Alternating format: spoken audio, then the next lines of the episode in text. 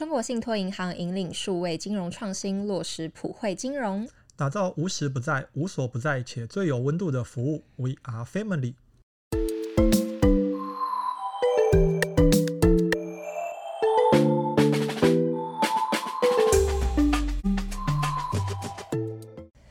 财经大小事聊到省钱小秘诀，一起打造属于你的理财金字塔。欢迎收听，不管啦，给我钱。大家好，我是海晴，我是强尼。前阵子啊，我们才聊到，就是今年的高股息 ETF 真的是很厉害，很会涨，就是涨到天上去的那种程度。对啊，不得不说，AI 人工智慧真的很厉害，连对股市都这么有帮助。而且啊，比起虚无缥缈的投资话题，像是元宇宙，AI 它是真的有实际应用出现在生活的周遭。像是我觉得 ChatGPT 就非常的实用，可惜它出来的时候我已经。毕业了，不然当时我写报告就是可以偷懒。只能说你太早出生，但是对我来说也真的是，以前大学的时代啊，嗯、可能光写一个十几页的报告就焦头烂额，常常写一整个半夜。那现在有个 ChatGPT 帮忙，我觉得是一个很大的助力。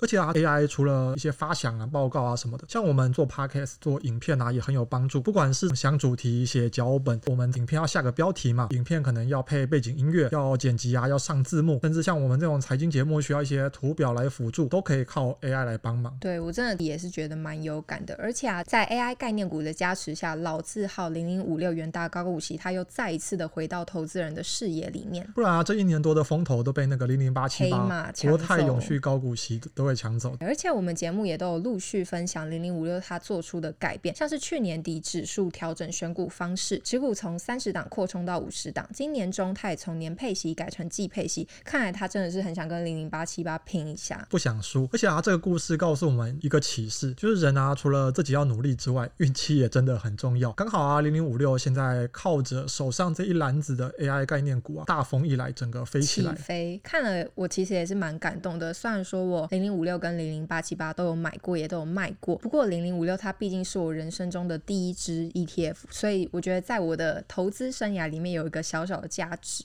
小小的里程碑，应该算是投资的第一步了。我想到我们之前有分享过啊，像零零五六，它有一个蛮大的意义。就是台湾的第一档高股息 ETF 开山始祖，那整个台股 ETF 里面的开山始祖就不得不说零零五零元大台湾五十了。这个我还蛮有印象，因为元大高股息是投资人数多，元大台湾五十是基金规模大。那在零零八七八出现之前，这两档它几乎就是等于台股 ETF 的化身。刚开始接触，几乎都是从里面去选。这个大街小巷卖菜的阿公阿妈可能都认识这两档 ETF。以前啦，现在一定是加一个零零八七八。那刚刚说零零五零啊，是台湾。最早最古老的 ETF 嘛，那它是二零零三年六月的时候就上市，到今年现在已经二零二三年，我们录的时候是七月，上的时候可能八月了，也就是二十岁多一点，跟你的年纪好像蛮蛮、嗯、接近，但是我就稍微比他大一点点，就是可以算是同辈。那你有没有觉得刚刚在一直在讲零零五六零零五零，他们之间好像有一个巧妙的羁绊？对，听起来好像有点顺口。我知道，可能就是一个是台湾第一档 ETF，一个是台湾第一档高股息 ETF。那五零跟五六之间。应该还有其他的 ETF，可能各自代表台湾第一档某某类型的 ETF。我以前都还真的没有想过这个问题耶。虽然可能转的有点 硬，不过啊，我觉得一般投资人有在买 ETF 的啊，应该都不会去研究这个。只有我这种吃饱没事干。ETF 大户，所以有特别研究一下嘛？对，就很好奇他们之间有什么神秘的关系。对啊，所以零零五零到零零五六之间这个系列，它代表的是台湾古老的 ETF 吗？我觉得是这样说没错啊，而且我们还可以再把范围稍微扩大一点，从零零五零数到零零五九，这之间呢，总共有十档 ETF。哇，零零五零、零零五一、零零五二到零零五三点点点，这些的代号都是非常的好记，我觉得可以算是一个黄金车牌，烫金的门牌。对，就是要竞标才可以得到。只能说他们生对年代很重要，因为那个时候的 ETF 很少，所以它命名就很短很简单，也是表彰他们身为时代先驱。是不是也有点生不逢时？因为这十档 ETF，我就对零零五零跟零零五六比较有印象，好像其他的都不太有人气。对，这样说也没错。因为如果我不是要特别今天要做这个主题啊，又回去从头稍微复习了一下。你如果之前随便抽考我零零五七、零零五五，我要稍微想一下才能答得出来。你也背不出来。那我们就请强尼来跟我们分享一下台湾 ETF 的祖先们，就是打开族谱会写在最上面的这些先贤是谁呢？因为总共有十档 ETF 嘛，我们可以简单把它分成两类。第一类啊，就是目前还在人间，我们可以在还看得到、摸得到、下单去交易的被下单。对，另外一些是已经提早离开我们的。听起来好像有点悲伤。因为 ETF 啊，经过了二十年嘛，漫长的时间发展，其实跟搭火车啊、搭公车一样，路上总会有人上车，有人下车，我觉得都是蛮正常、蛮合理的。那那些已经不在人间的，过得还好吗？我觉得应该已经安然离去了。现在有三档已经下市了，分别是零零五四元大台商五十、零零五八富邦发达跟零零五九富邦金融。我真的是一档都没有听过，好像真的有一点太老了。其实没有啦，像零零五八跟零零五九是二零一九年十二月才下市的，零零五四啊又更近期了一点，是去年二零二二年的五月下市。那个时候你应该已经有在投资股票、投资 ETF 了。是有，但可能是我太无知，不然就是他们真的太边缘，人气太低了。这样子说，我就觉得还算蛮正常的，因为一档 ETF 啊会走到下市这一步。那我们比较严谨一点，我们可以叫它叫做终止上市。那代表啊，以股票型 ETF 来说，就是有近三十个营业日，平均的规模已经低于一亿元。白话一点就是没有什么人买，也没有什么大户去大手笔的持有这档 ETF。那对投信业者来说啊，继续经营下去无利可图，那就会进行清算。这种事情我倒是还没有遇过。不过 ETF 的下市，我觉得跟股票好像就蛮不一样的，因为股票就代表的是一间企业，比较多的情况下面就是公司如果经营出了大问题，它才会下市。这时候可能就是它已经负债累累，股票基本上已经没有什么价值了，投资人可能就是会血本无归。在我们的年代，或者说在我们爸妈那个年代，对这样子的股票，我们都会说啊，这个股票变成壁纸，非常惨。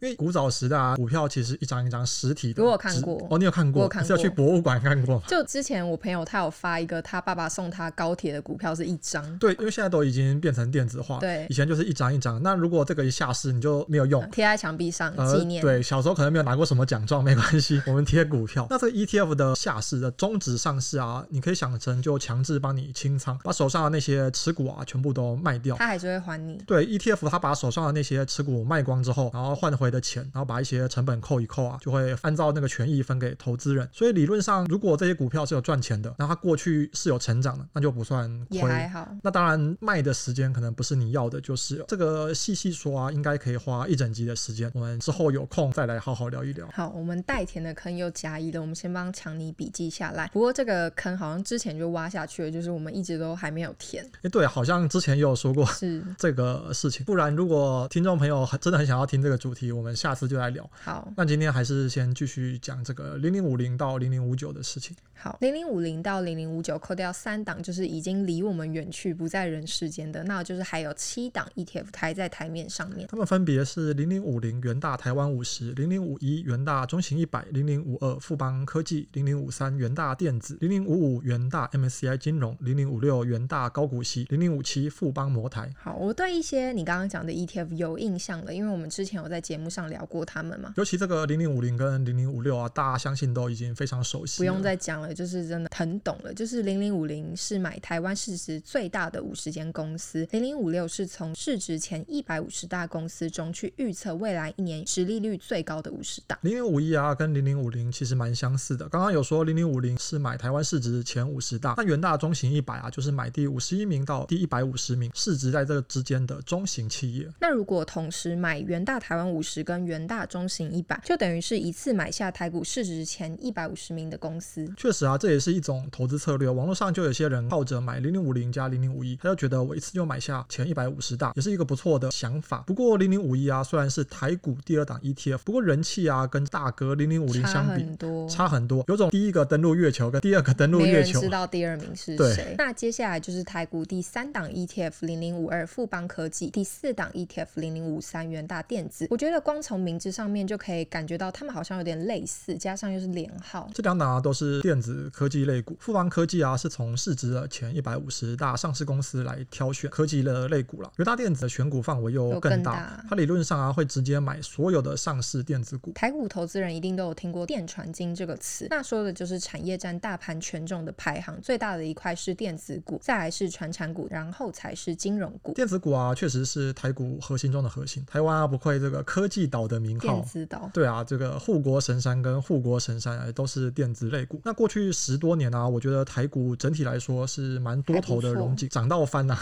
那虽然也有遇过像去年这种比较绿一点、比较绿一点的下跌，但如果我们把这个十多年就比较长期的趋势来看，来看电子股又是领涨的核心。所以零零五二啊，它的绩效跟零零五零相比，直接是高了两倍，很夸张。